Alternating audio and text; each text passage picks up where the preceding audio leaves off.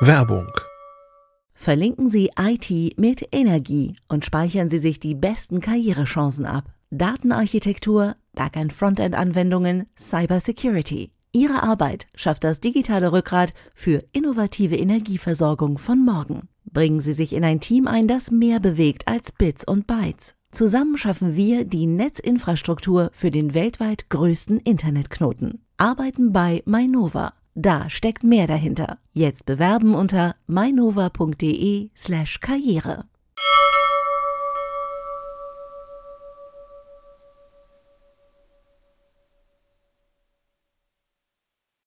Heute bei CT Uplink ähm, reden wir über Schnäppchenlügen, das was uns immer ärgert, wenn wir Sachen kaufen wollen und äh, die werden billiger angepriesen, als sie eigentlich sind. Wir reden über Grafikkarten ähm, und äh, in was für Probleme man kommen kann, wenn man einen Telefonanschluss und einen DSL-Anschluss nicht von der gleichen Firma hat. Bis gleich.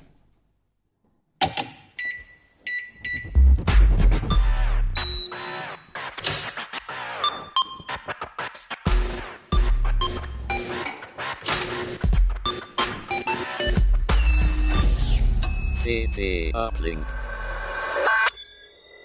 Tag, willkommen bei CT Uplink.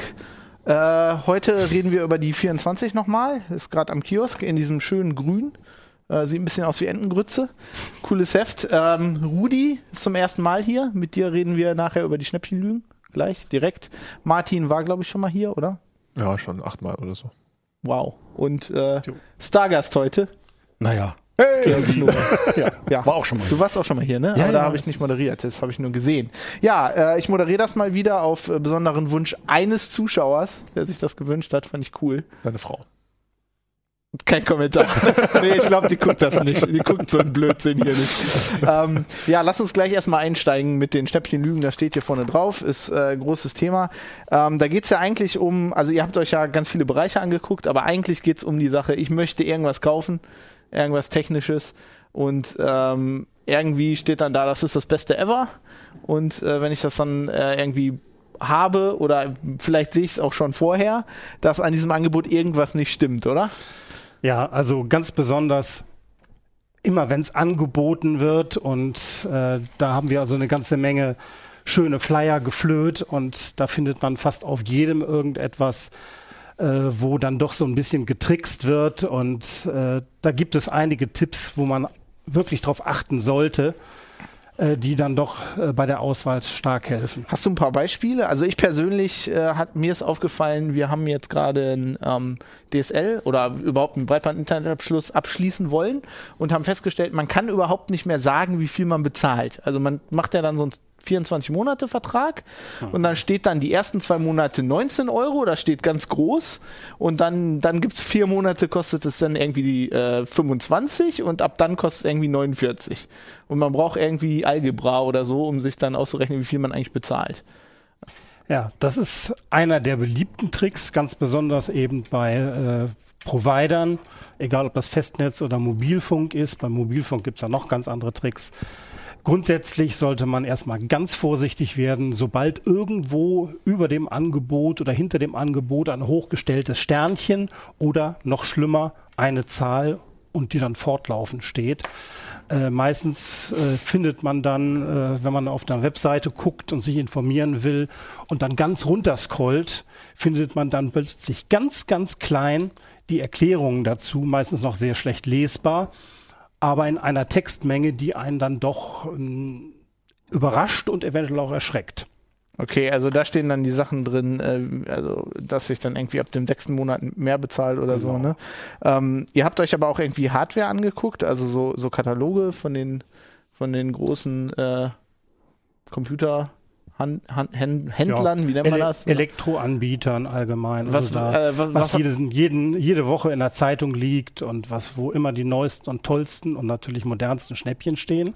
was gibt's denn da so für Tricks? Ähm, da gibt es je nach Gerät oder Gerätegattung äh, ganz unterschiedliche Tricks. Also zum einen, was günstig ist, sollte man irgendwie immer im Hinterkopf behalten, irgendwo sparen die dran oder irgendwas sagen sie nicht. Deswegen sollte man, wenn man sich so ein Angebot anguckt, nicht drauf gucken, was da steht, toller Prozessor, großes Display, sondern was nicht steht. Das ist viel interessanter, nämlich was das für ein Display zum Beispiel ist. Wenn Sie sagen, ja, ein ganz tolles LC-Display, äh, dann ist es mit Sicherheit irgendein billiges Display, was also so winkelabhängig ist, dass man also wirklich nur ganz gerade davor stehen muss, sonst verändern sich sofort die Farben oder man sieht alles äh, äh, schwarz auf weiß, weiß auf schwarz oder so. Hm. Also da sollte man schon drauf achten, wenn da zum Beispiel ISP-Display steht oder so. Dann weiß man, dass man ein gutes winkelunabhängiges Display bekommt. Das okay. ist also nur ein Beispiel. Also erstmal bloß immer gucken oder fragen, was steht da jetzt nicht? Und was wollen die nicht so gerne sagen? Wo haben sie dann doch wieder dran gespart? Ich meine, gut ist ja, man kann ja zum Beispiel die CT kaufen, ne? Da stehen ja oft, wir haben ja oft schöne Tests für sowas. Also wir haben immer schöne Tests. Immer schön. Ja, das Problem ist halt, manchmal hat man das Problem, dass, da dass wir gerade Grafikkarten testen, ich will aber einen Fernseher kaufen, ne? Und das ist natürlich immer so ein bisschen so. Aber in der Regel kann man, kann man natürlich in unser Heft gucken. Ähm, aber hast du noch so ein paar ähm, paar andere Tipps? Ich meine, du, du beschäftigst dich ja viel mit Druckern. Ja. Ich habe ich hab null Ahnung von Druckern. Ich weiß nur, dass die immer kaputt gehen und mit Linux nicht drucken. Die Patronen sind ähm, null, ja. Und, ja, und die Patronen sind unheimlich teuer. und die ähm, Patronen sind unheimlich teuer. Also, ja. was, wo muss ich denn da aufpassen? Also da sollte man auf jeden Fall aufpassen, wenn es günstig ist. Und Drucker, in die in diesen äh, Prospekten stehen, sind immer unglaublich günstig. Dazu muss man einfach wissen, dass die Druckerhersteller es ganz genauso handhaben äh, wie die äh, Mobilfunkprovider, die das neueste iPhone für einen Euro anbieten. Natürlich bekommt man ein iPhone nicht für einen Euro, sondern man muss dazu einen super teuren Vertrag für zwei Jahre abschließen und darüber wird der dann quersubventioniert. Und genauso machen die Druckerhersteller das auch. Sie bieten ein Multifunktionsgerät mit Scanner, mit Fax teilweise, äh, äh mit superschnellem Drucker und fünf Farben und alles äh, für 89,99 an. Äh, das Ding kostet wahrscheinlich in der Produktion das Doppelte. Aber das Geld holen sie sich dann durch den Verkauf der Tinten wieder rein. Mhm. Und deswegen sind die Tinten eigentlich so teuer. Das heißt, man sollte vielleicht auch mal sich den Drucker angucken und dann, bevor ich den kaufe, erstmal gucken, was kosten die Patronen dafür zum Beispiel, oder? Das sollte man auf alle Fälle machen. Dann sollte man auch, wenn man so ein Gerät kauft, gleich im Hinterkopf haben, die Patronen, die da mitgeliefert werden. Das sind nämlich grundsätzlich hm, kleine Patronen und die bringen meistens noch weniger Seiten als die normalen, die man dann kauft. Das heißt, ich kann eigentlich gleich schon mal noch mal ja, Tinte man kann gleich schon noch mal einen Satz kaufen. Äh, da steht dann natürlich nicht äh, geringer befüllt oder so. Das stimmt meistens auch nicht unbedingt, sondern da steht dann Starter oder Setup-Patrone. äh, es ist so, die werden eingesetzt, dann muss das ganze Drucksystem erstmal befüllt werden und dadurch geht eine ganze Menge Tinte flöten, die man nicht mehr verdrucken kann. Und das heißt, mit diesem, diesem ersten Satz kann man weniger Seiten pro Patrone drucken, als wenn man hinterher eine Patrone nachkauft.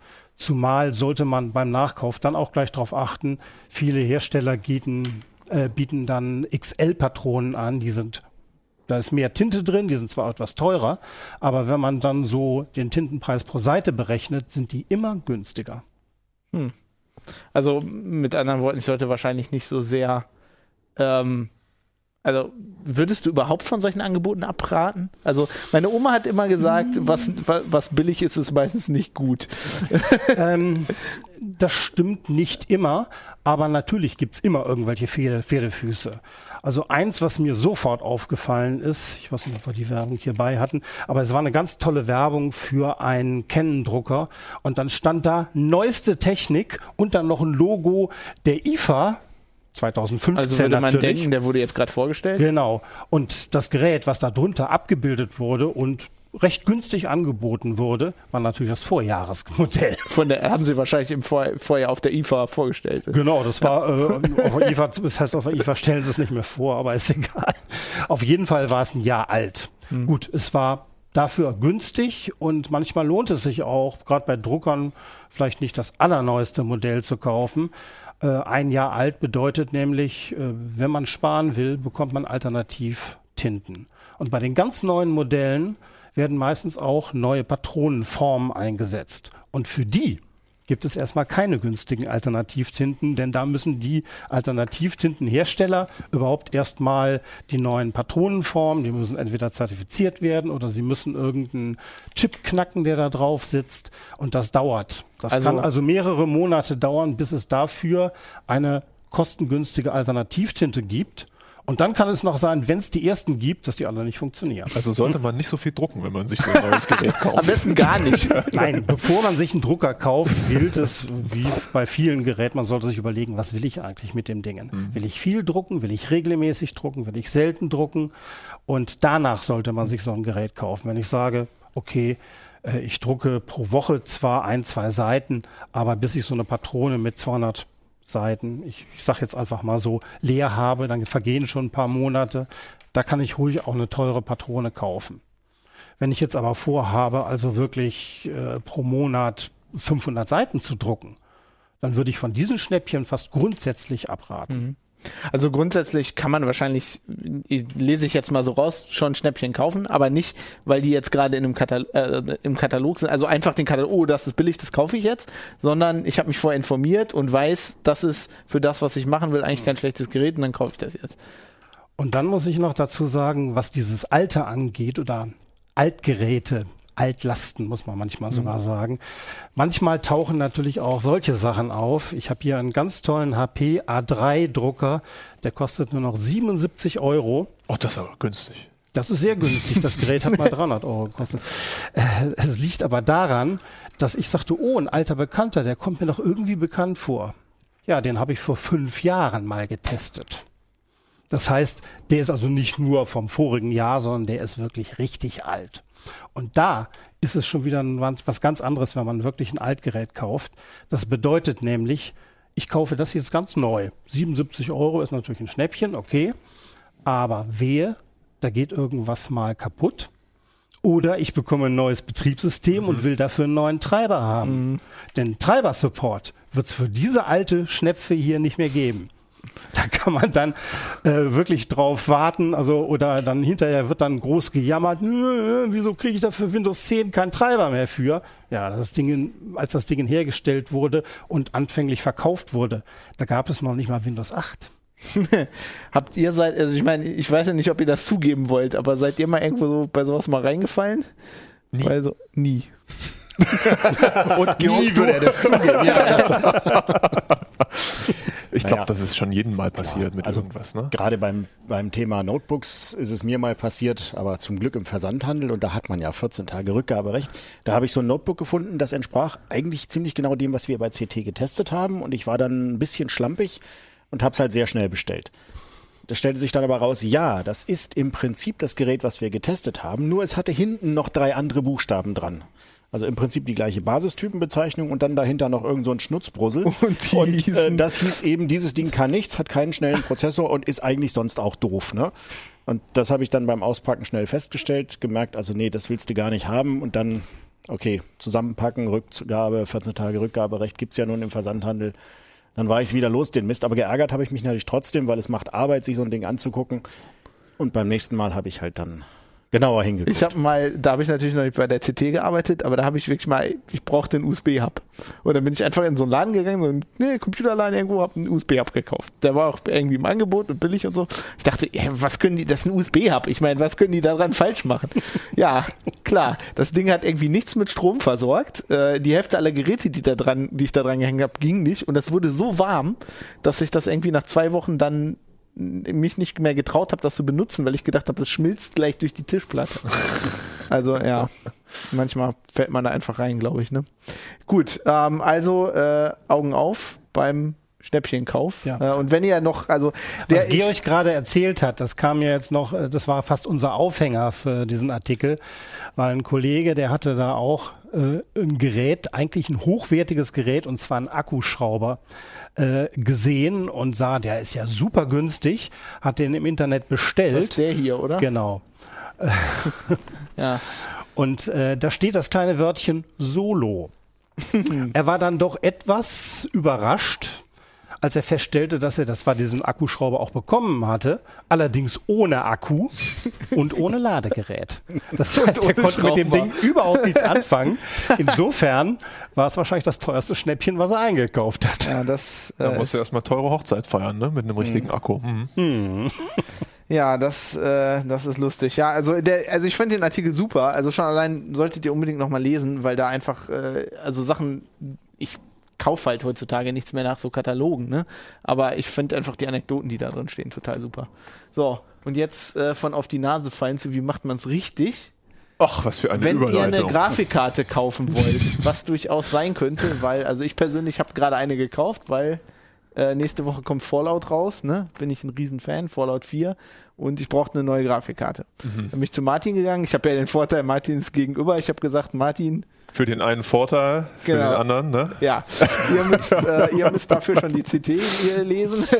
ähm, ja, es gibt ja so all, alle möglichen Einsatzzwecke, ne? Für so, also ich meine, ich entweder ich will High-End-Gaming machen mit 4K, vielleicht will ich aber auch einfach nur ab und zu mal was spielen oder ich brauche irgendwie was für einen Bürorechner. Die, hab, die hast du eigentlich alle abgedeckt in dem. Äh, also Grafikkarten ist halt, ich würde fast sagen, Minenfeld. Also wenn man, wenn man keine Ahnung hat, dann kann man ganz schnell auf so eine Mine treten und hat in der Tat, man denkt, man hat ein Schnäppchen oder eine ordentliche Karte gekauft und hat eigentlich was gekauft, was man gar nicht so richtig braucht.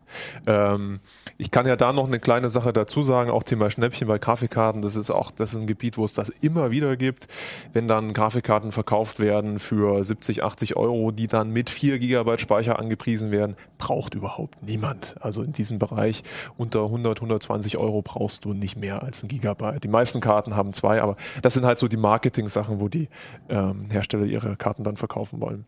Prinzipiell hast du natürlich recht, das ist immer eine Frage des Zweckes. Das heißt, will ich spielen, will ich äh, Büroarbeiten tätigen, will ich mal surfen oder Video gucken ähm, oder brauche ich sowas, was so ein bisschen dazwischen liegt oder vielleicht auch eine Karte, mit der ich viele Monitore anbinden möchte. Prinzipiell ist die Frage ja, brauche ich überhaupt noch eine Grafikkarte, wenn ich halt nur Büroarbeiten tätigen möchte? Ähm, und die Antwort darauf ist meistens nicht mehr zumindest im Bereich so zwischen 60, also bis 60 Euro rum. Da sind die integrierten Grafikchips von äh, Intel und AMD durchaus konkurrenzfähig in der Leistung, in der Funktionsvielfalt auch. Es gibt aber so ein paar kleine Stolpersteine, wo man aufpassen muss. Zum Beispiel der Intel-Grafiktreiber ist, äh, obwohl Intel eine verdammt solvente Firma ist, immer noch nicht so ausgeprägt in Sachen Funktionsvielfalt, wie das der AMD oder Nvidia-Grafiktreiber ist. Wenn ich also jetzt sage, ich möchte zwei, drei Monitore äh, konfigurieren und an, an, das System hängen, ähm, da bieten mir halt tatsächlich Grafikkarten einerseits den Vorteil, dass sie meistens genug Anschlüsse bieten. Das ist ja bei der integrierten Grafik vom Mainboard abhängig. Andererseits äh, wiederum den Vorteil, dass sie wirklich gute Tools mitliefern in ihren Grafiktreiber-Optionen, äh, dass man zum Beispiel auch eine Rahmenkorrektur tätigen kann und solche Dinge, die einem dann vielleicht im täglichen Betrieb wichtig sind. Ähm, ansonsten die Leistung in diesem Bereich ist sehr vergleichbar, wobei man auch aufpassen muss. Es werden ja gerne die schnellsten integrierten Grafikkerne verglichen mit Einsteiger-Grafikkarten. Und dann kommt man relativ schnell zum Schluss, hoch, tatsächlich, die 60-Euro-Klasse erreichen die Prozessor-Grafikkerne auch. Was man meistens aber nicht so äh, oft sieht, ist, dass diese ganz schnellen integrierten Grafikkerne eben nur in den verdammt teuren Prozessoren stecken, die dann 300, 400 Euro kosten. Und wer hat die? Ein normaler Bürorechner steckt vielleicht, wenn überhaupt, ein Vierkernprozessor drin, manchmal noch Dual-Core i3, i5. Ähm, die normalen haben dann also tatsächlich Grafikeinheiten, die leistungsmäßig ausreichen, aber halt eben in der Liga 40, 50 Euro spielen. Was mich ja immer so ein bisschen verwirrt, es gibt ja, wenn du jetzt so eine, wenn du jetzt sagst, okay, ich will eine externe Grafikkarte, ich kaufe mir, gibt es ja zwei Hersteller. Du hast Nvidia, ne, und mhm. AMD. So. Es gibt aber irgendwie, ja, sechs Millionen verschiedene Namen, die da draufstehen. Also irgendwie äh, Hersteller, die, die, die Nvidia-Grafikkarte nehmen und die dann verkaufen. Mhm. Kann man da irgend, kannst du da irgendwas äh, über den Daumen gepeilt sagen, äh, was ich da haben will? Also, ich meine, mich verwirrt das total. Ich, Wie viel ich, Zeit habe ich denn? Versuch's mal kurz zu machen. Also, was willst du jetzt genau wissen? Also, äh, wie gehe ich da dran? Wenn ich mir jetzt eine Grafikkarte kaufen will, ist das egal, ob die jetzt von Asus ist oder. Okay. Äh, Also prinzipiell, du hast das gesagt. Es gibt letztendlich noch zwei Hersteller, die sich gehalten haben, äh, die konkurrenzfähige Grafikkarten bauen. Das sind AMD und das ist Nvidia. Es gibt auch noch Matrox, muss man fairerweise sagen. Die sind aber in einem extremen Nischenmarkt unterwegs und nur im Profibereich. Also die haben sich auf so Multimonitor-Karten spezialisiert. Die halten auch nicht mehr mit im Bereich der äh, 3D-Funktionen, aber das wollen sie auch gar nicht. Also sie sind in ihrem Profibereich und sind vielleicht glücklich da. AMD, Nvidia äh, konkurrieren stark miteinander. Es gibt letztendlich alle also alle sechs bis acht Wochen mindestens eine neue Grafikkarte, äh, je nachdem welcher Bereich. Ähm, alle sechs bis zwölf Monate gibt es eine neue Generation. Ähm, genau. Und die bauen dann den Grafikchip, ähm, konstruieren und bauen den Grafikchip ähm, und äh, packen den auf eine Platine mit Speicher und so weiter. Also es ist sozusagen eine Referenzplatine. Mhm. Und jetzt ähm, gibt es Partner von AMD und Nvidia. Das ist zum Beispiel, wie du gesagt hast, Asus und MSI und Gigabyte und so weiter und so fort. Also ganz, ganz viele verschiedene. Und die können dann entweder die Referenzplattform nehmen, die AMD oder Nvidia anbieten. Oder, und das tun sie meistens, sie entweder verändern sie die Platine ein bisschen oder sie ähm, bringen andere Kühlsysteme drauf statten die Karten teilweise mit ein bisschen mehr Speicher aus und so weiter und so fort. Und dadurch entsteht diese hohe Heterogenität im Grafikkartenmarkt. Du hast Hersteller von Grafikkarten, du hast Partner der Hersteller, die eigene Grafikkarten verkaufen, die sie unter anderen Namen auch noch verkaufen und die eigene Anhängsel nutzen, die wiederum auf die Funktionen der Karte hinweisen. Das heißt, das typische Anhängsel ist OC, die Karte ist also overclocked, die ist übertaktet. Okay, die ist ein bisschen schneller, da weiß man, oder weiß man meistens, was man kriegt. Dann gibt es eine Anhängsel wie Silent. Das kann bedeuten, das Ding hat keinen Lüfter, kann aber auch bedeuten, das Ding hat einen Lüfter und der ist leise. Oder kann bedeuten, das Ding hat einen Lüfter und der Lüfter ist entgegen des Wortes Silent nicht leise. Also man muss da tatsächlich einen Test lesen, wie bei uns zum Beispiel in CT, um das wirklich herauszufinden. Das weiß man vorher in der Tat nicht. Das ist echt, äh, ja, ein bisschen Minenfeld. Was, was, was äh, empfiehlst du denn im Moment? Nehmen wir mal an, ich, baue, ich habe mir jetzt einen neuen Rechner zusammengebaut mhm.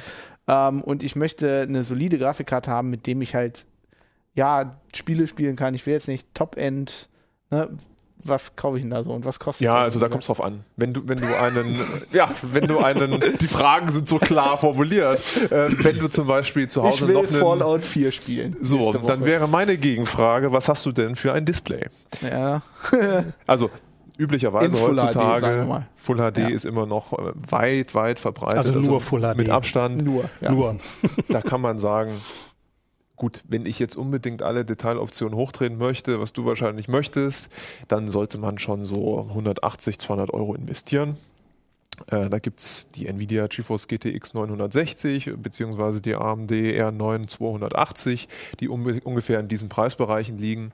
Ähm, und da wir ja diese zwei Hersteller haben, jede, jeder Hersteller hat wiederum Vor- und Nachteile. Nvidia kann man sagen, die sind ein bisschen teurer als AMD, ähm, haben dafür was den einen oder anderen vielleicht wichtig ist, HDMI 2.0. Das heißt, Sie können 60 Hertz Fernseher, 4K-Fernsehgeräte mit 60 Hertz ansteuern. Ähm, Sie äh, können über CUDA ähm, Prozessor, äh, also eigentlich für Prozessoren an, äh, konstruierte Anwendungen beschleunigen, gibt es aber fairerweise gar nicht mehr so viele. Ähm, AMD ist dafür günstiger ähm, und hat auch einige Vorteile. Also es gibt so bestimmte Grafiktechniken, die nur AMD hat. Es gibt bestimmte adaptive Synchronisierung. Das würde jetzt viel zu weit gehen. Muss man sich halt, das steht auch alles in dem Artikel, muss man sich vorher mal informieren. Ähm, das wäre der Bereich Full HD wenn ich jetzt sage, mh, 27 Zoll Monitor hätte ich doch gerne mit 2560 Bildpunkten, da muss man schon mehr Geld ausgeben. Da ist man so ungefähr bei 300 Euro dabei. Wir haben dann auch konkrete Empfehlungen im Artikel stehen. Das können sich die Leser dann anschauen. Ähm, da wird es allerdings wiederum nicht so einfach ähm, weil Nvidia hat an sich eine relativ gute Karte in dem Bereich, die GeForce GTX 970, die allerdings Anfang des Jahres, naja, als Schummelkarte in die Wikipedia-Einträge eingegangen ist. Ähm, Thema Schnäppchen und ähm, Anpreisung. Irgendwas mit Speicher, der nicht. Äh, ja, ohne das Thema jetzt nochmal ja kom Schnäppchen komplett auf. Nee, es war kein Schnäppchen, das ist das, das Schlimme. Ähm, also da waren halt nur 3,55 GB Speicher angebunden und ein paar weniger Funktionseinheiten drin. Ähm, macht die Karte per se nicht prinzipiell langsamer, aber es gibt Situationen, wo sie langsamer ist und die Leute wissen es dann nicht. und wenn du 4K spielen willst, was ja total hip und trendy ist, zumindest was man so liest, ähm, musst du richtig viel Geld ausgeben. Dann brauchst du eine Grafikkarte, die hat eine Leistungsaufnahme von 250 bis 300 Watt. Du musst äh, also eigentlich ab 400, 450 Euro geht's los, dass du mit mittlerer Detailstufe spielen kannst in 4K. Eigentlich müsstest du 500 bis 700 Euro ausgeben und das ist halt schon mehr als Ja, einige 4K-Monitore mit 60 Hertz Ich muss sagen, das habe ich ja gemacht. Ne? Mhm. Also ich habe mir, glaube ich, die, äh, ich habe mir die 980 geho- geholt. ohne TI, genau. Genau, ohne TI, aber äh, hauptsächlich auch äh, so ein bisschen aus ähm, äh, Future-Proofing. Also ich habe mir überlegt, ich möchte jetzt die, die Karte ein paar Jahre in dem Rechner haben. Ne? Das ist natürlich auch was, was man sich überleben. Ich darf mal Ja. ein bisschen lachen, ja. Ja, also ein ich mein- paar Jahre, also vielleicht anderthalb. Naja, bei mir ist es so, ich bin halt nicht so wie Martin hier, äh, wenn der irgendwie äh, drei, irgendwas an der Kantenglättung, wenn der einen Riss sieht, ein Tearing-Ding, dann, Dann muss ich sofort eine direkt neue vorbei, kaufen, dann ja. braucht er direkt eine neue Karte. Hast du noch einen passenden Ähm, Monitor für? Also ich, hab, ich hatte vorher irgendwie, glaube ich, eine 555, die hatte ich ziemlich lange in Betrieb. Also ähm, ich wollte einfach, also ich wollte das einfach nur ansprechen, weil das ist ja eine Sache, über die man, muss, man sich auch Gedanken machen. Ne? Also wie lange kann ich diese Karte benutzen? Was kommen da für Spiele in den nächsten zwei Jahren raus? Und da kann ich dann vielleicht nicht mehr die höchste Detailstufe, aber es sieht immer noch einigermaßen schön aus, wenn Ja. man nicht Martin ist. Das stimmt. Aber wie gesagt, das, das leicht gehässige Lachen von Georg war schon richtig, weil natürlich, also wenn, also die Karte kaufst du jetzt für 500 Euro und in, sagen wir mal, sieben, acht Monaten gibt es eine Mittelklasse-Grafikkarte für 200 Euro, die diese Leistung hat. Verdammt. Das ist natürlich dann immer, ne? ist also ich jede verstehe, auf dass, man sagt, okay, jetzt will ich es aber richtig haben, aber ich meine, man kann auch nicht für ewig warten. Das ist ja bei unseren, in unserem Technikbereich immer der Fall, ne? aber im Grafikkartenbereich geht es halt doch noch relativ flink voran.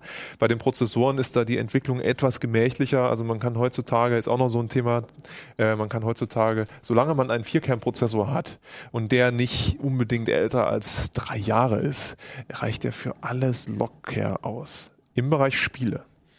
Ne? Also ich habe hier mal, ich weiß nicht, haben wir eine Detailkamera? Wir haben eine ne? Detailkamera. Soll ich da Ähm, was ich will jetzt auch gar nicht mehr lange, länger reden. Ich habe mal als Beispiel mitgebracht.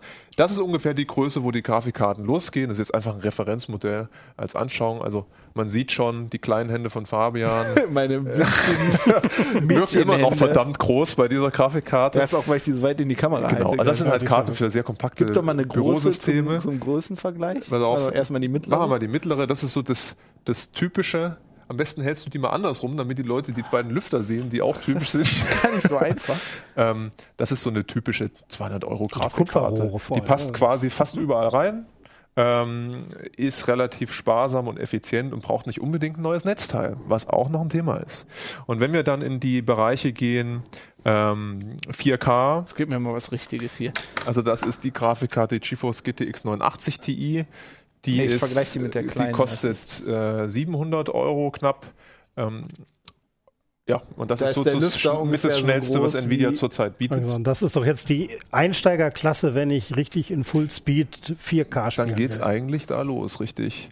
Um das Aber nochmal wer zu ist- sagen, da ist der Lüfter ungefähr so groß wie die erste Karte. Genau, da musst du aufpassen, dass die die nicht ansaugt. Und, und das Hardcore-Modell, Ja, das kann ich gar nicht in die Kamera versuch halten. es zumindest mal. Ah. Ähm, das ist jetzt äh, die allerschnellste Grafikkarte, die es gibt. Sieht aus, als allerdings hätten mit wir das- zwei Cores, die R9295X2. Die sieht Also aus, als die hätten wir die gerade aus dem Borgwürfel Die ausgebaut. ist, glaube ich, schätze ich jetzt mal 31,7 Zentimeter lang und äh, passt halt auch nicht in jedes Gehäuse. Da brauchst du dann halt auch, sie verbraucht im Mittel 600 Watt. ja, und da hängt noch so ein brauchst Lüfter halt dran. auch. Das ist eine Wasserkühlung. Ah, super. Ja, also mit Radiator und Pipapo. Das heißt, du brauchst ein Riesensystem, also Riesengehäuse. Du brauchst ein richtig fettes Netzteil, was auf jeden Fall über 100 Euro kostet, weil, wie gesagt, 600 Watt Grafikkarte. Georg, naja, PC-Komponenten, Pi mal Daumen, 200 Euro wird, äh, 200 Watt. 1200 ne? Watt soll Also es dann schon haben, sonst wird's eng. 1000, 1200 Watt sollte man da haben, wenn man auch noch ein paar Festplatten und so weiter drin hat. Also es ist alles ein kompliziertes Thema, aber es ist tatsächlich so, wenn man sich da ein paar Grundinformationen angelesen hat, kriegt man es zumindest hin, sich aus diesen 1300, 1400 Grafikkarten, die es zurzeit gibt, tatsächlich die rauszufischen, die die ist, die man haben will. Ja, und wenn ihr euch eine kaufen wollt, ich meine, die CT gibt es gerade noch, könnt ihr dann Genau. schön alles drin lesen. Plus, da ist sogar noch ein extra Artikel drin für Linux-User von meinem Kollegen Ja. Thorsten Lehmhüß. Ähm, der ist äh, sehr detailliert, also wer das wirklich genau wissen will, welche Grafikkarte sich für Linux eignet, kann gleich weiterlesen. Muss ich sagen, als, als Linux-Nutzer, das ist ja, du hast das gerade als Minenfeld bezeichnet, das ist ja nochmal, als wäre das Minenfeld nochmal vermint. Ja. Weil da mu muss man ja Glück haben, wenn die Karte überhaupt läuft. Es ist äh, als letzte kleine Aber es wird doch Anekdote. besser, oder? Es, Langsam. Es, es wird besser, unter anderem durch SteamOS. Also die Firma Valve, die will ja so ein bisschen in Richtung Linux gehen. Da gibt es auch schon verdammt viele Spiele, die unter diesem Linux-Betriebssystem SteamOS laufen. Aber es ist, also unter Windows ist es halt so, es fällt sofort auf, wenn im Treiber irgend, also wenn irgendeine Macke im Treiber ist. Es gibt genug Leute, die das reviewen, es gibt viele, viele Spiele, die laufen und wenn bei einem Top-Titel was nicht funktioniert, merkt man es relativ schnell.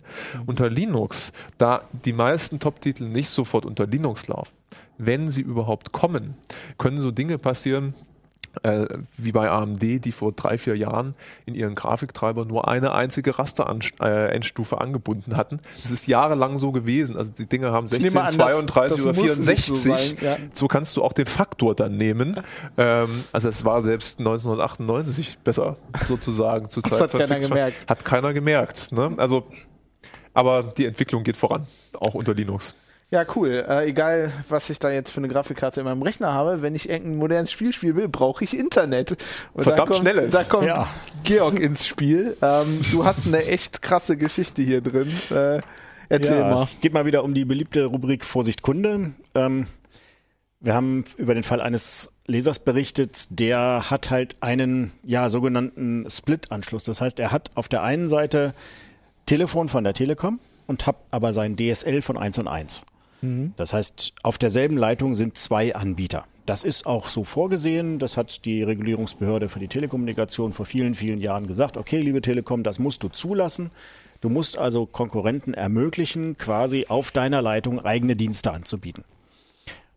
Das hat dieser Kunde gemacht, war auch jahrelang ganz glücklich. Und dann kam er eines Tages nach Hause, da war noch ein Telekom-Techniker am Basteln im Haus und er hatte schon Schlimmes geahnt, kommt nach oben und die ganze Anlage ist tot. Kein Bild, kein Ton, kein Telefon.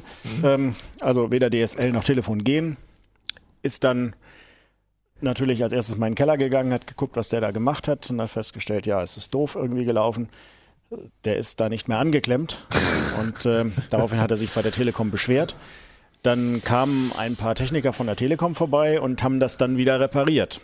Nach der Reparatur ging dann aber dummerweise nur das Telefon. Also das, DSL war tot. ähm, und damit war das Tele Thema für die Telekom aber auch durch, weil du hast bei uns einen Telekommunikationsvertrag für Telefon und Telefon geht wieder, also wir haben es entstört. Tschüss. 1 und 1 hat daran versucht, jetzt DSL auch wieder zum Laufen zu bringen, aber irgendwie kam die Kommunikation mit der Telekom nicht in Gange und es ging auch nicht so richtig vonstatten. Da hat der Kunde sich selber nochmal schlau gefragt, hat mal in den Kasten hineingeguckt, hat er festgestellt, die Telekom hat was ganz Trickreiches gemacht. Die haben ihn nämlich mit seinem Anschluss bei der Reparatur auf einen sogenannten Splitter gesetzt. Ein Splitter ist so ein, äh, Entschuldigung, ein Multiplexer gesetzt. Multiplexer ist im Prinzip so ein Trickgerät, wo ich mit einer Leitung reingehe und mit sechs bis acht Leitungen rausgehen kann. Das heißt, auf dieser einen Leitung können acht Leute telefonieren. Aber kein einziger von denen kann DSL haben, weil das geht nicht. Das ist einfach nicht vorgesehen. Dieser Splitter kann man sich vorstellen wie so ein, na, wie so ein Wahlschalter. Der wird, äh, dieser Multiplexer, wie so ein Wahlschalter. Ne? Der, der schaltet halt immer schön um und das schön schnell. Da kann man kein DSL machen. Aber telefonieren kann man damit. Ja, und das war dann fast schon das Ende der Geschichte. Wenn nicht noch der Treppenwitz gekommen wäre. Kurz darauf hat dann äh, eine andere Dame im Haus, die kannten sich da alle im Haus ganz gut, freudestrahlend erzählt, ja, sie kriegt nächste Woche DSL von der Telekom. Die hat nämlich einen Telekom-Vollanschluss bekommen. Und mit Internet, nehme ich mal mit an. Internet und allem. Äh, Telekom verkauft ja inzwischen nur noch Anschlüsse, die halt nicht mehr Analogtelefon haben oder ISDN, sondern das ist alles quasi über DSL gemacht. IP-Anschlüsse nennt sich das auch. Ja, so einen Anschluss hat sie bekommen. Das geht natürlich nicht, wenn man einen Multiplexer hat, sondern das ging dann über die Leitung, die bisher dem Kunden gehört hat. Und der ist jetzt halt auf dieser toten Leitung gewesen. Dann haben wir die Telekom gefragt, wie ist denn das? Äh, hallo, geht's noch? Und dann hat die Telekom gesagt, wieso? Der hat äh, halt Telefon bei uns und das ist in Ordnung. Wir haben uns gedacht, das ist nicht in Ordnung, sind zur Regulierungsbehörde gegangen, haben da mal gefragt, Jungs, wie seht denn ihr das? Und die Regulierungsbehörde sagt, naja, wir regulieren Telefon und Telefon hat der Mann ja. Ein Teufelskreis, ne? war das irgendwie so ein bisschen raus aus der ganzen Geschichte. Die Firma 1 und 1 war dann natürlich auch nicht besonders glücklich, weil die haben natürlich einen Vertrag mit der Telekom auf dieses sogenannte Line-Sharing. Den Vertrag hat die Telekom gebrochen. Und wie es dann von der Regulierungsbehörde so schön hieß, da gab es dann bilaterale Gespräche zwischen 1 und 1 und der Telekom. Ich kann mir das so richtig vorstellen. Zwei Jungs mit Knüppel und die mögen sich ja im Moment auch unheimlich in der Werbung, hauen die ja auch schön aufeinander ein. Und das ist so ein Fall natürlich total super. Äh, Ende vom Lied war auch Ende vom Artikel. Der Mann hat kein DSL mehr, kriegt jetzt halt von der Tele von 1 und 1 ein Sonderkündigungsrecht. Aber ja, das war zwar das Ende des Artikels, aber noch nicht das Ende der Geschichte, denn ein paar Tage später, nachdem der Artikel erschienen ist, müssen diese bilateralen Gespräche mit kleinen Knüppeln zwischen 1 und 1 in der Telekom dann doch irgendwas bewirkt haben. Da kam nämlich ein Bautrupp. Haben sie ein schönes Loch gegraben und haben ein neues Kabel gelegt von dem Verteilkasten in das Haus hinein. Da gibt's also jetzt ein paar neue freie Leitungen und vielleicht kommt der Kunde demnächst dann irgendwann nochmal auf so eine freie Leitung. Dann hat er auch wieder DSL. Das ist für uns doch alle der Albtraum, oder? Da kommt, du hast Internet, du bist total glücklich, dann kommt irgendein Techniker und dann zack, hast du kein Internet mehr und Leute sagen dir, du kannst auch kein Internet mehr kriegen.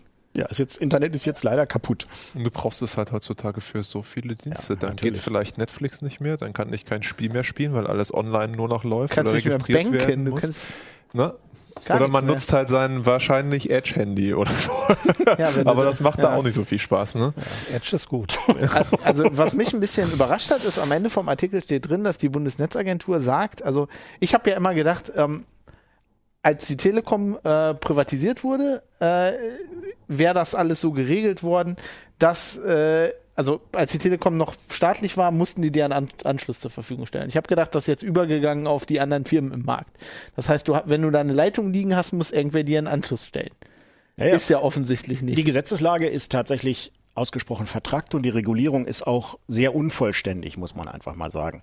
Es gibt ein Gesetz, das die Telekom als sogenannten Grundversorger, und zwar nur die Telekom, dazu verpflichtet, jeden Haushalt mit Telefon zu versorgen. Das ist von Arno Dütsch irgendwie 1955 oder so das Gesetz.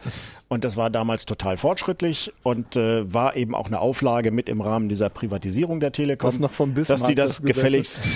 ja, Bismarck ist jetzt nicht 55, aber äh, also ist echt schon ziemlich betagt. Und ähm, da ist aber nicht viel weiter passiert. Was es halt danach noch gab an Regulierung, ist, dass man die Telekom gezwungen hat, halt, wenn ein Konkurrent auf die Leitung will, dann muss sie ihn drauflassen. Die Telekom ist verpflichtet, anderen die letzte Meile, also das hm. Stück Kabel zwischen Hausanschluss und Haus zur Verfügung zu stellen, beziehungsweise zwischen Verteilerkasten und Hausanschluss zur Verfügung zu stellen. Aber es gibt im Moment keine gesetzlichen Anspruch oder keinen gesetzlichen Anspruch darauf, dass ich DSL bekomme. Oder irgendeinen anderen schnellen Internetzugang. Die faseln zwar alle, ja, ihr müsst jetzt schnelle Internetanbindungen machen, bla bla bla, und ist auch gerade wieder so ein Hilfspaket verabschiedet worden, aber Unterm Strich gibt es diesen Anspruch einfach nicht. Und damit passiert natürlich das, was immer passiert. Die Unternehmen picken sich die Rosinen raus und realisieren dann zum Beispiel einen Breitbandanschluss durch LTE. Aber das, es tut mir leid, LTE ist, ist kein Breitbandanschluss, weil es gibt keine echte Flatrate für LTE. Das heißt, ich habe da immer irgendwelche Obergrenzen, also was weiß ich, 300 Kilobyte oder 300, 300 Megabyte oder vielleicht auch ein Gigabyte oder zwei und danach wird das Ding schnarchend langsam. Also irgendwie was uns fehlt, ist da an der Stelle wirklich mal ein Politiker, der sich hinstellt und sagt, okay, liebe Jungs, ihr dürft gerne das ausbauen, ihr müsst bestimmte Standards einhalten und der Stand der Technik, den müsst ihr einfach liefern. Aber das traut sich auch keiner so richtig im Moment. Ich meine, du hast ja jetzt ein Recht, Recht auf einen Telefonanschluss, aber keine, also ich meine, ich weiß nicht, wie es euch geht, aber mir ist der Telefonanschluss egal, den benutze ich nicht. Ja, aber ich habe doch ein Mobiltelefon, wozu brauche ich zu Hause ein Telefon? Ja. ja. und nicht mal das benutze ich sehr viel. Also alles, was ich mache, wenn ich eine Pizza bestelle. Du hast aber ich, zu Hause auch Netz. ja, ja, ja, ja. Ich es gibt Leute, die haben auch das nicht. Also das Problem habe ich auch. Bei mir zu Hause, ich bin so nah an dem Sendemast dran dass ich da drunter bin und keinen Empfang habe. Das ist ja. super toll. Also nicht mal die Tanz von der Banking-Dings kommen manchmal an. Das ist ganz toll. Dann kannst du auch nicht banken. Ist halt Speckgürtel Hannover. Ja, wenn, sie, wenn, die jetzt noch das, ja. das Internet abdrehen, das wäre mein absoluter Albtraum. Also ja. Also träume nachts davon, dass ein halt Techniker kommt und dann. Ey, jetzt kommt ja eigentlich noch der, äh, der witzige Punkt dazu, dass die Telekom und alle anderen natürlich nur noch ins Internet wollen. Du hast es ja, ja eben schon erwähnt. Genau. Es wird ja alles äh, umgestellt auf IP-Only jetzt. Ist ja gerade die große Kündigungswelle. Also alle Leute, die wie ich noch einen ISDN-Anschluss haben, werden jetzt mehr oder minder zwangsumgestellt. Mhm. Bin ich bei uns in der Straße sehr gespannt. Wir haben noch Oberleitung, also an so Masten hängt das drin. Das ist mitten in Hannover. ähm, Da habe ich, auch netto Wollte grad 4 sagen, Mbit. wo wohnst du? satte 4 Mbit. Also ich bin immer wieder glücklich über diese sagenhafte Transferrate. Aber wenn die uns jetzt umklemmen, auf IP-Only beispielsweise, dann werden sie mit diesem Kabel nicht weit kommen. Beziehungsweise ich werde danach einen Albtraum haben. Wir wohnen mit ein paar mehr Leuten zusammen, da wollen mehrere Leute gleichzeitig telefonieren. 4 Mbit kann man sich ausrechnen. Wenn da einer telefoniert und der zweite auch noch telefoniert und irgendeiner noch meint, einen Download machen zu wollen, dann habe ich entweder Telefonate, die sich anhören, oder aber ich habe Downloads, da kann ich Kaffee trinken oder in den Verlag fahren mit dem USB-Stick wieder zurückfahren, ist Also schneller. wer noch ein freistehendes glaube, Haus in der Region Hannover hat, mit gutem Anschluss meldet sich bitte bei Georg Schnurer. Ja, aber Grundvoraussetzung, dass der Verteilerkasten äh, direkt vor dem Haus, äh, vor der Haustür steht, dass er da also dann wirklich Full Speed hat. Also ich wollte halt das nur noch mal sagen, weil Georg das meinte, LTE, ne, und das ist keine echte Flatrate und man hat vielleicht 300 oder selbst wenn man ein Gigabyte hat. Als ich Netflix ausprobiert habe, ein paar Monate, da hatte ich pro Monat ein Datenvolumen VDSL 50, ähm, hatte ich ein Datenvolumen von äh, 300 bis 400 Gigabyte Ja. nur über IPTV, also über zum, zumindest äh, Netflix-Stream. Da habe ich mich selber gewundert, aber das realisiert man gar nicht, wie viel, wie groß die Datenmengen sind, die man heutzutage braucht. Ja, und vor allem LTE, also wenn du irgendwas machst, was Echtzeit braucht. Also ich habe lange Zeit einen Podcast gemacht mit jemandem aus England, dann musste ich halt mit dem in Echtzeit reden. Oder wenn du, weiß ich nicht, Gott bewahre, du machst irgendeinen First-Person-Shooter online. Ich meine, da hast du halt über LTE, das geht einfach also nicht. Ping-Zeiten sind dann leider äh, Bei drei Minuten. langsam. Dabei sollte bei LTE eigentlich genau das ja besser werden. Äh, jetzt Ja, kommt noch, ja- noch der Witz dazu, dass LTE im Prinzip ja sehr schnell ist. Die sagen hier 50, 100, 100. Ich glaube, die Telekom macht sogar mit 150 Megabit pro Sekunde Werbung. Und wenn man jetzt überlebt, legt, dass man eine schnelle äh, äh, Inklusivvolumen, ein schnelles Inklusivvolumen von ein oder meinetwegen 5 Gigabyte hat. Das ist in 20 Sekunden Ja, nutzt die- durchgenudelt. die Geschwindigkeit Und dann an. ist für den Rest des Monats Stille. Oder fast jedenfalls. Dann ist- es nur noch. Das, das ist, äh, es ist, Es ist eigentlich Albtraum. lächerlich, es ist ein Anachronismus. Wir müssen über was Lustiges noch reden. Ich habe gedacht, bevor wir fahren, ich gucke jetzt Martin an, weil der auch so ein Spielefreak ist und wie ihr sieht, seht, hier steht das ganze. Fallout-Zeug rum. Äh, nächsten Dienstag kommt Fallout 4 raus und ich freue mich schon. Ich freue mich so sehr. Ich habe drei Tage Urlaub genommen. Die Kollegen lachen mich schon aus seit zwei Wochen, äh, um das äh, zu spielen. Hast du schon genehmigt gekriegt? Ja, ja, der Ah, ist okay. schon durch, sonst hätte ich das hier nicht gesagt. Ähm, ich habe heute, ähm, ich habe sogar, ähm, ich habe heute es sogar geschafft, noch diese Spezial-Edition zu kaufen mit diesem Pip-Boy-Teil. Und ich wollte einfach nur mal zeigen, ich habe diese App installiert, weil ich die so großartig finde. Ich habe zwar, also wenn ihr noch nie Fallout gespielt habt, habt in dem Spiel kommt so ein sehr anachronistisches Gerät vor, was man sich so um den Arm sch schnallt. Äh, und da haben die jetzt wirklich so ein Teil gebaut, wo du dein Handy äh, reinstecken kannst. Das habe ich natürlich noch nicht. Was will der jetzt hier? Ah, egal. Er sagt mir, ich brauche irgendwie Ton oder so. Aber ich habe die App schon installiert. Weil die gibt es natürlich schon von Android und die wollte ich noch mal kurz zeigen. Also du bist komplett gehypt. Wirklich cool. Ja, also was die nachher macht, ist in dem Spiel ist das Pause-Menü ähm, dieses Gerät, was der Spielecharakter um den, um den Arm hat. Und da wird, halt- werden halt so Sachen angezeigt, wie irgendwie, wie viel Lebensenergie du hast und so. Ähm, und die haben jetzt versprochen, dass sie dann halt mit dieser App, dass du während du das Spiel spielst, dann auf deinem Arm das sehen kannst. Ich bin total Wir begeistert. hätten gerne einen Live-Uplink, während du spielst. Ja, da müsste Oh ich aber, Ich hätte das gerne nicht. ja, vorher müsste ich mir ja dann was Du hast an- ja auch nicht genug Bandbreite. müsste ich mir die Das wäre ein Lachen aus der Regie. So, das wäre Einzelbild im Fallout. Das war jetzt aber der Finger in der Wunde. du. Ja, ich freue mich da total drauf. Bin ich der Einzige? Sag du mal was. Ich fliege dann nach Spanien, mache andere Dinge. Was? Geht. Man kann, es gibt ein Leben außer im Internet, also im Realen. Real so. life. Das gibt's für mich nicht. Deswegen ist ja mein Albtraum auch, dass sie mir irgendwann das Internet abklemmen. Naja, egal. ähm, ihr könnt mir ja mal schreiben oder uns, äh, ob ihr euch darauf freut oder auf was ihr euch sonst so freut. Wir freuen uns immer über Feedback. Ähm, wenn ihr irgendwas wissen wollt, ähm, wenn ihr Artikelideen habt, auch gerne, setzen wir auch gerne um, äh, könnt ihr eine E-Mail schreiben an äh, uplink.ct.de und wir haben eine Facebook-Seite. Ähm, da solltet ihr auch drauf gehen, ist ganz lustig. Äh, Jom aus der Regie äh, postet hier oft dann da mal so Oder twittert uns an. Behind-the-Scenes-Videos. Antweeten auch. könnt ihr uns auch, at uplink. Ne? Und ja, wir freuen uns auf alles, was ihr so schreibt. Ich würde sagen, bis nächste Woche, dann bin ich wahrscheinlich nicht dabei, weil ich Fallout spiele. Wollte gerade sagen, da war doch was. Alles klar. Tschüss. Uplink.